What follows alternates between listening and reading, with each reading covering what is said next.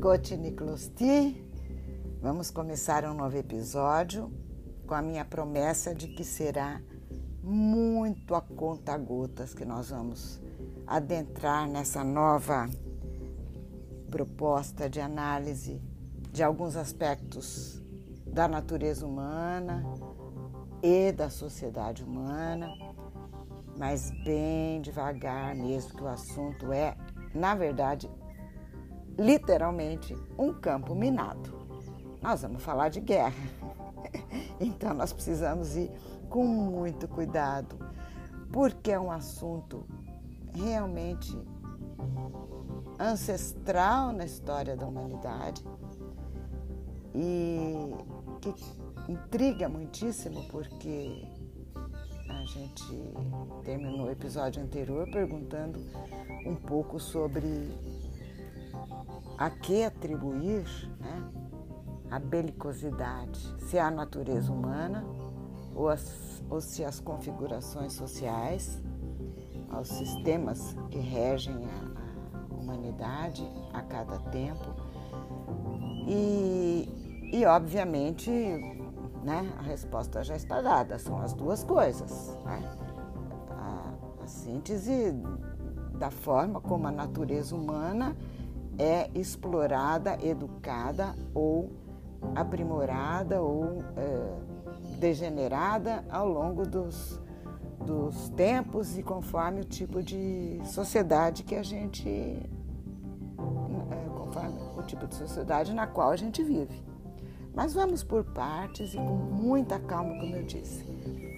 É um campo minado, é um campo delicado falar de guerra porque dói, porque destrói, porque traz o caos e, como eu tenho falado ultimamente de guerra fria, guerra híbrida, eu acho melhor a gente começar pensando, né? O que, que é a guerra? Claro que eu não preciso responder, mas quando nós começarmos a esmiuçar um pouquinho esse assunto, vocês vão ver que muitas vezes a gente pensa que está vivendo um mundo de paz e na verdade não está. A guerra, existe guerra. Ah, são conflitos isolados, um aqui, outro lá. Bem, pode parecer que são conflitos isolados, mas se nós formos com cuidado, analisando, percebendo o mundo como ele é, no, no momento contemporâneo a nós todos, pode ser que a gente perceba que há vínculos, né? que há é, links ligando, que há uma, uma situação é, generalizada que é, explica cada um dos conflitos isolados. Vamos começar. Começar por conceitos, vamos começar por ideias e depois um pouquinho de fatos. É, bom, se a gente partir da ideia de que, que guerra é um conflito armado, né? vamos, vamos tomar esse, esse ponto de partida seja de tacape, seja de pedra, seja de pau, seja de armas nucleares, um conflito, um confronto armado de grandes proporções, é, de, de, proporções que envolvam grupos humanos, né, sejam clãs ou grandes sociedades. Vamos ter uma ideia gen, genérica de guerra. É, lá no, no passado, na antiguidade grega, Aristóteles disse que o homem é um animal político. E um especialista em, em história da guerra, um homem chamado Carl von Clausewitz, que é o maior especialista em, em, história da guerra, porque ele escreveu um livro justamente chamado Da Guerra, que é, ele aproveitou toda a experiência dele de soldado prussiano no tempo das guerras napoleônicas para fazer um, uma história, um, é um, um, livrão, um livrão que a vovó vai, vai dizer para vocês o nome. É, Chama-se justamente Da Guerra e o autor é Karl von Clausewitz, se algum dia vocês puderem ler, para falar tudo que ele né, percebeu a respeito do, da questão guerreira na humanidade. E segundo ele, é, de fato o homem é um animal político e que, segundo ele, o animal político é um animal que guerreia. Muito bem, são duas ideias distintas. Aristóteles disse apenas que o homem é um animal político. E o Clausewitz diz que o, o homem é um animal político e que o animal político é um animal que guerreia. Curiosamente, tem um outro livro, que esse aqui eu faço questão que vocês um dia comprem, tenham, leiam, que se chama Uma História da Guerra, de um autor chamado John Keegan, que, nossa, esse aqui então pega, acho que desde a da Idade da Pedra, o que o homem fazia para sobreviver, para se defender, os clãs, os mais antigos, as sociedades organizadas, como é que elas elaboraram códigos e protocolos de guerra, enfim. É, nós vamos, por isso que eu quero ir devagar, porque eu quero explorar muito esse autor, tá? Paralelamente ao as questões relativas à forma como a sociedade está organizada em cada momento de cada tipo de guerra. Vamos devagarzinho e, e vocês vão apenas entendendo agora que a vovó não está preocupada com cronologia nem com linearidade, mas com é, associação de situações que podem ser úteis para a gente entender o, o, momento que nós vivemos, né? sem perder de, de mente, de foco, a questão da guerra híbrida atual. Nesse autor que eu acabei de citar, o John Keegan, há um trechinho para fazer um paralelo com o que disse Aristóteles e com o que disse o Clausewitz. Há um trechinho do livro dele, já na conclusão, em que ele diz assim: abre aspas, é o espírito de cooperação, não o de confronto, que faz o mundo girar. A maioria das pessoas passa a maior parte de seus dias em um espírito de companheirismo e busca por quase todos os meios evitar a discórdia e propagar divergências.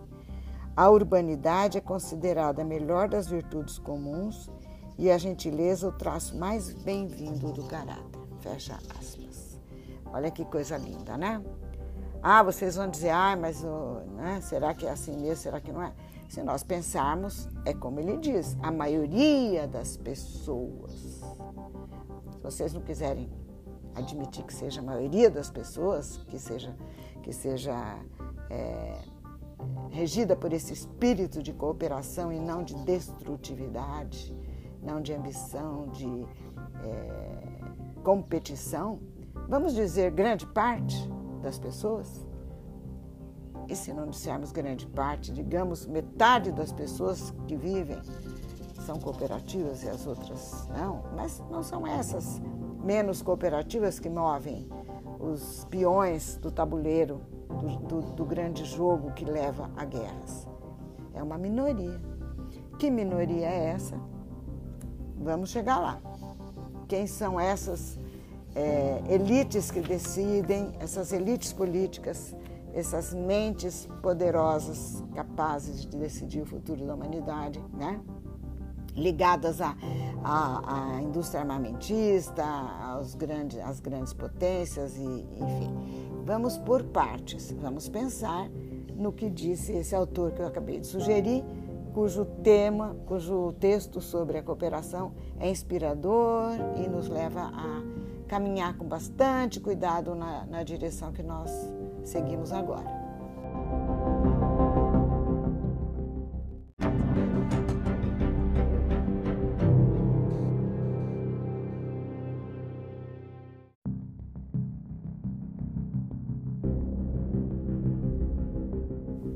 Começo, vamos pegar as memórias da vovó. A vovó nasceu em 1947 e esse ano é o ano que tem início a chamada Guerra Fria. Tá? O mundo já viveu uma primeira Guerra Fria.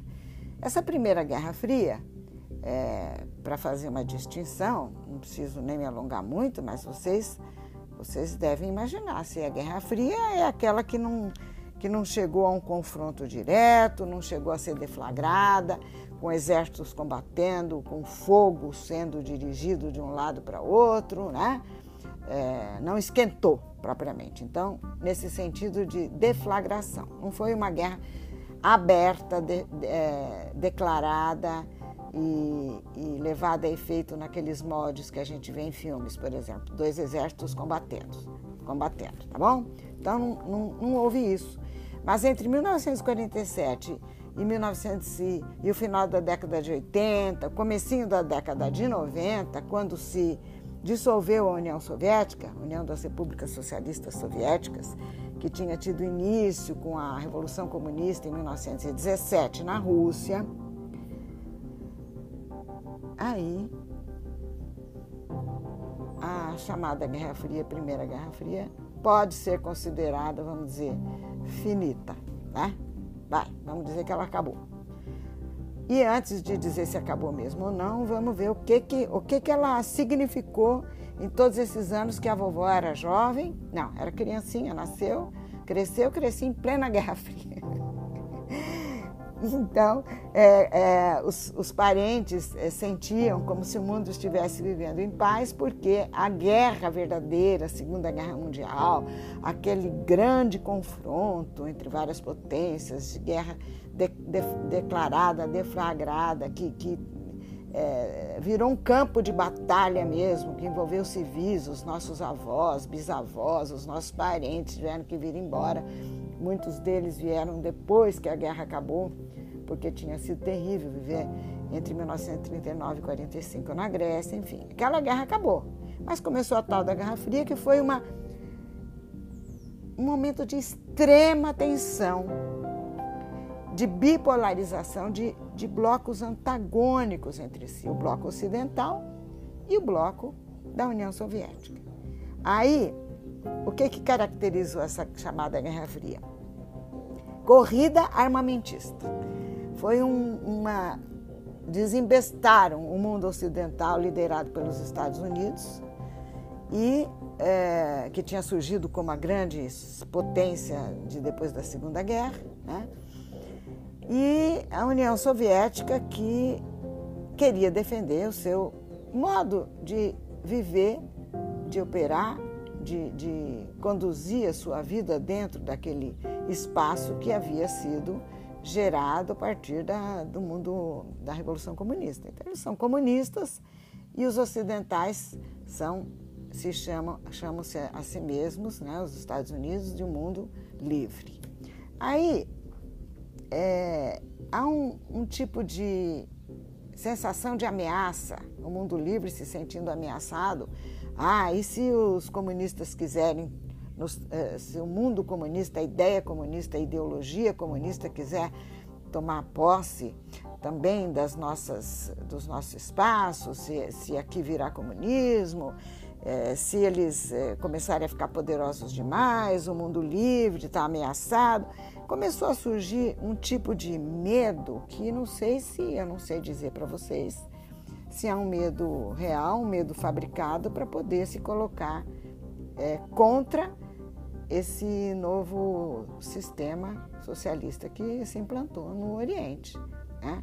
Limitar o poder de, de, persuasão, de influenciação, de exemplificação que esse bloco podia dar para o resto do mundo, porque sempre interessou ao imperialismo americano, à medida que ele foi se fortalecendo, que as, é, todos as, as, os países europeus, América Latina, Ásia, fossem, é, entre aspas, vai, vamos dizer assim, entre aspas, livres, né?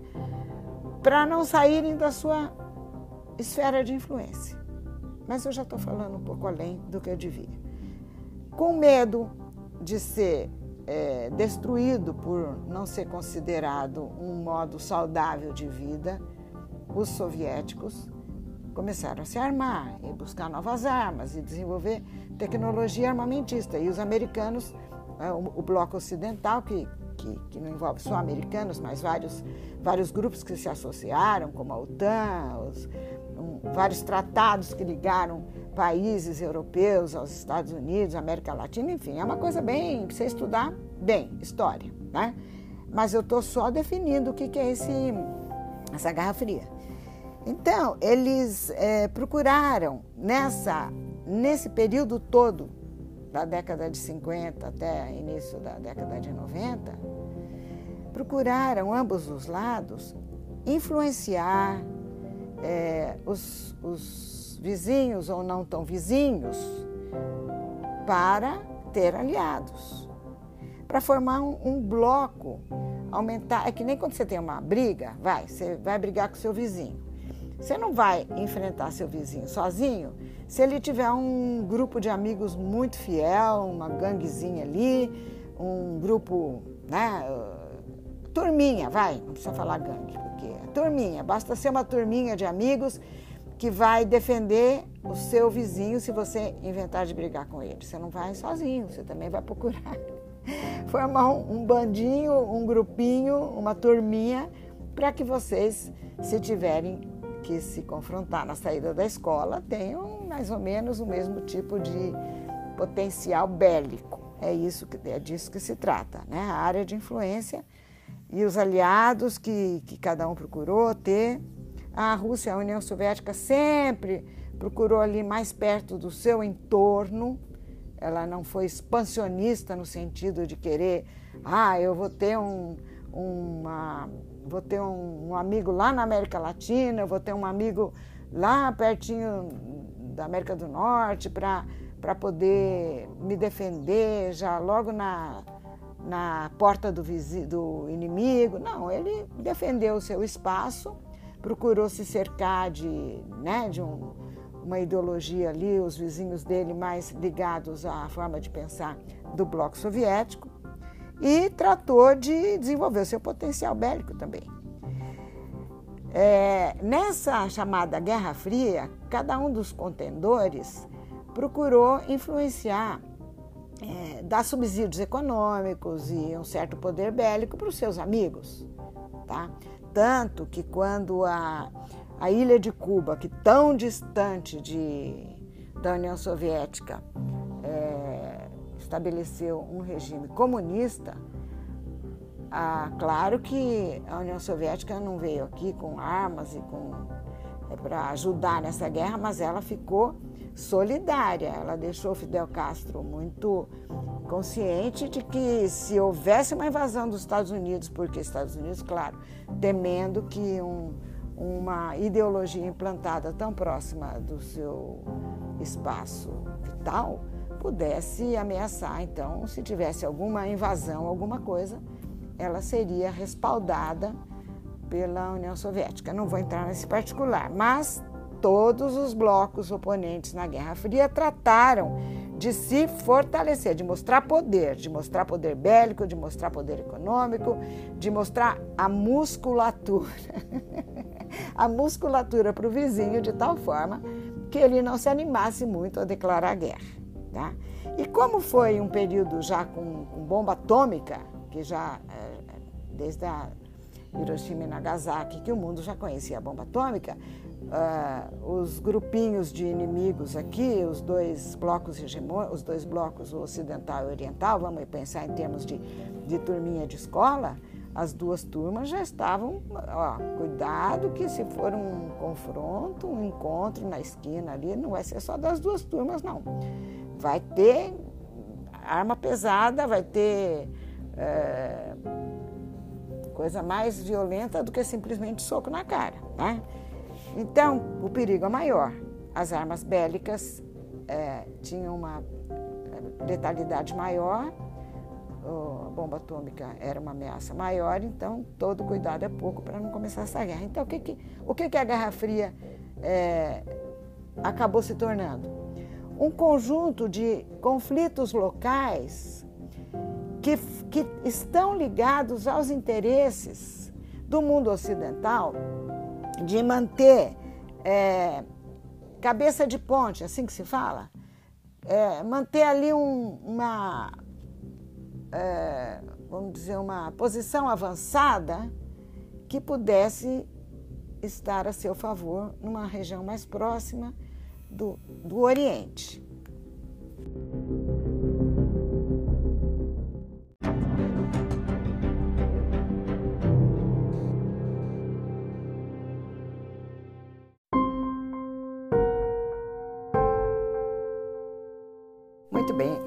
tinha prometido que faria algumas poucas considerações, estou me alongando, vou encerrar mas eu vou encerrar é, lembrando que, apesar de não ter havido um, um confronto direto entre o Ocidente é, e, o, e, a União Soviética, o Bloco Soviético, houve vários, vários conflitos periféricos na, nas proximidades de regiões que interessavam ao mundo ocidental ter como né, um posto avançado, vamos dizer assim, para poder mais de perto monitorar, controlar e, e se contrapor ao, ao, mundo soviético. Houve a guerra do Vietnã, que merece um capítulo especial. A vovó estava na faculdade, nós acompanhamos, o mundo acompanhou é, chocado todo o desenrolar desse é, terrível evento conhecido como Guerra do Vietnã. Tomás fala de, de, de Vietnã e de Coreia hoje, né, como uh, lugares que oferecem para os jovens de hoje tanta tecnologia, tanto conhecimento, tanta possibilidade de crescimento, custou muito a eles chegar onde eles estão hoje. Nós vamos falar especificamente sobre a guerra do Vietnã, a guerra da Coreia e a guerra do Afeganistão, na medida do possível, para que vocês é, conheçam como aquele momento de Guerra Fria foi uma tentativa tá, de aumentar o poder do Ocidente, um, um momento em que o, o, imperialismo americano realmente confirmou a sua vocação de xerife do mundo tá? e deixou muito claro que havia um conflito é, declarado entre o capitalismo e o comunismo.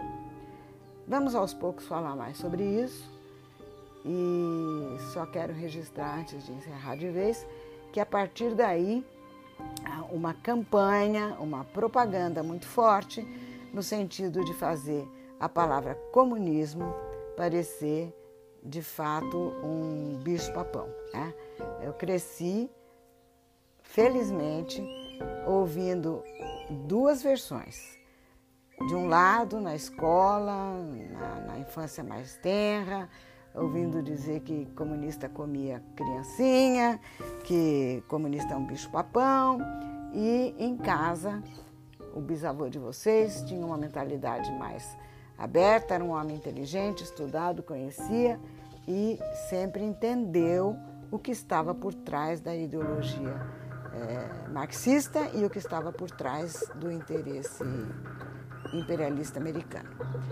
Ah, claro, vocês estão percebendo a minha tendência a acreditar, é, a ter convicções talvez mais explícitas agora, mas eu vou procurar, na medida do possível, identificar as características mais propriamente factuais do que minha maneira de pensar a respeito e indicar leituras que vocês podem fazer para ter a sua própria maneira de concluir a respeito.